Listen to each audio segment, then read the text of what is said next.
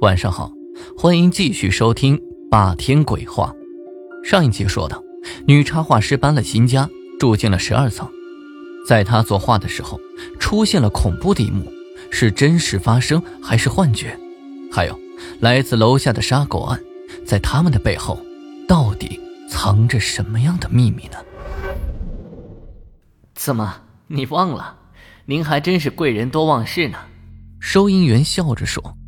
昨天晚上你来买泡面，少了几毛钱，后来还是我帮你付。昨天晚上，我背上升起了一股凉意。啊，是啊，你还买了一把西瓜刀呢。我问你买这么大刀干什么？你说想杀人。哎呦，那给我逗乐了。此时我的胸口是一片冰凉，收银员在说什么我已经听不清了。从他身后的大镜子里，我看到一个女人站在远处的货柜后，然后冲我残忍的笑着。而那个女人，就是我自己。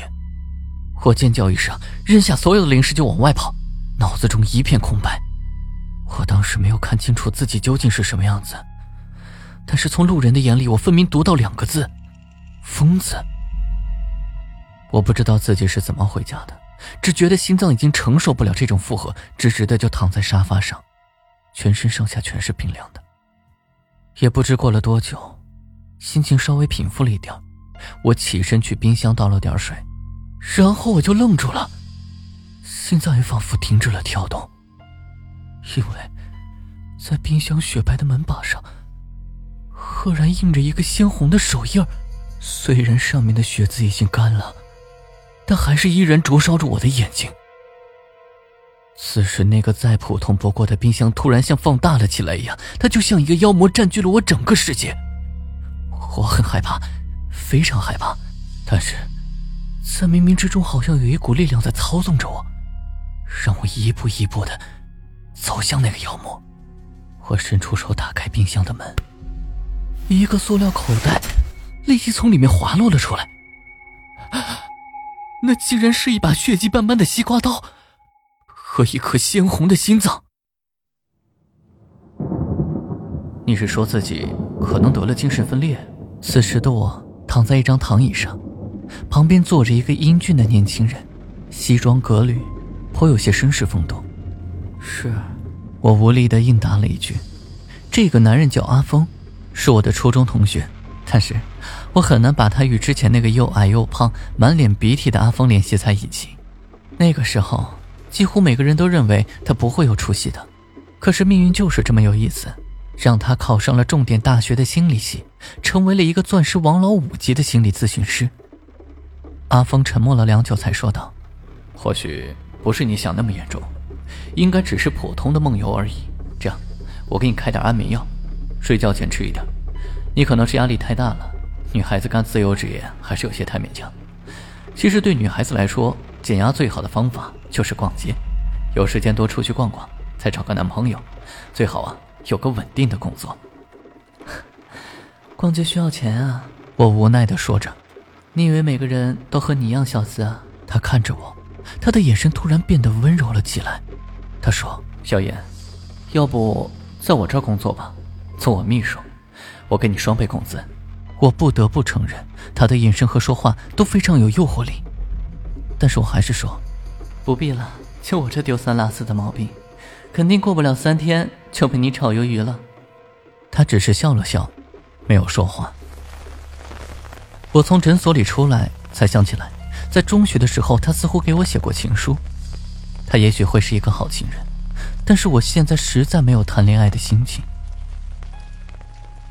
回到家的时候已经是晚上了，楼道里面又安静了下来，声控灯明明灭灭。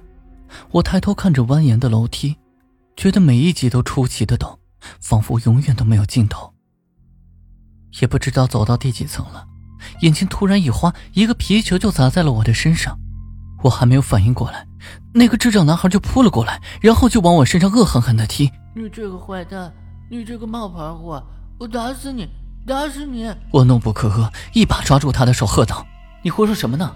什么冒牌货？你就是冒牌货，就是冒牌货！”男孩恶狠狠地瞪着我，眼睛里满是仇恨。我第一次看到他那样的眼神，就像刀一样刻在我心里，让我发寒。而就在这个时候，一个女声突然响了起来：“小呆，小呆，你在做什么呢？”我转过头，看到一个浓妆艳抹的女人就冲了过来，她抓住男孩，呵斥道：“你怎么对这个姐姐这么没有礼貌？我平时都怎么教你的？”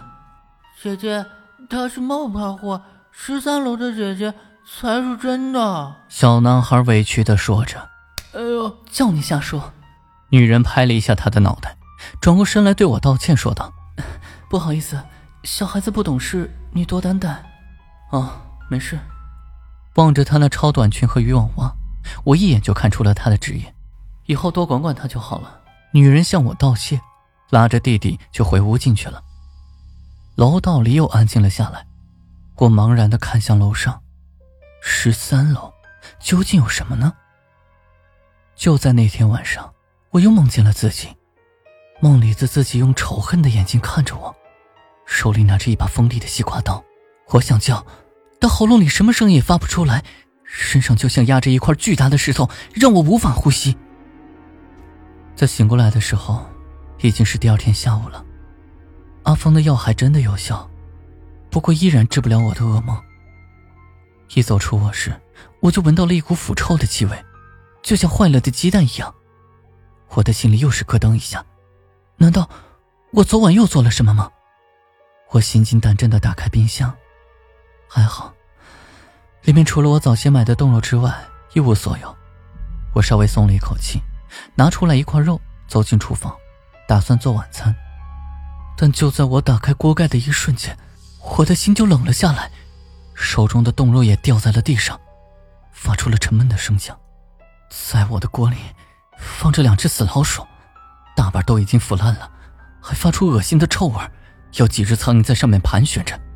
蚯蚓一般大的蛆从锅里面缓缓的爬出来，现在已经爬满整个灶台，我的胃里面已经开始翻江倒海，嘴里涌出了一股辛辣味我连忙冲进厕所大吐特吐起来。这几天我吃的东西很少，吐出来的几乎全是胃酸。我抬起头，看着镜中的自己，脸色苍白的吓人，眼睛深深的凹陷下去，嘴唇乌青。这，这还是我吗？还是那个漂亮的张岩吗？那两只死老鼠到底是谁干的？是我吗？不，就算我是人格分裂，我也不可能做这么变态的事情啊！难道，难道是他吗？我想起了那个叫小呆的智障男孩，他的眼神仇恨让我印象深刻，一股怒火从我心里升了起来。我摔门而出，今天我一定要好好教训这个臭小子。不管他是不是智障，这样做都实在太过分了。来到十一楼，小呆家的门是虚掩着的，我想也没想，直接推门就冲了进去。这是我第一次进到这对姐弟的家里。屋里的陈设很简单，但是十分干净。小戴就坐在沙发上，正在兴致勃勃地玩着弹珠。我二话没说就冲了过去，狠狠地推了他肩膀一下，然后愤怒地说：“你为什么要这样对我？我到底有什么地方对不起你了？”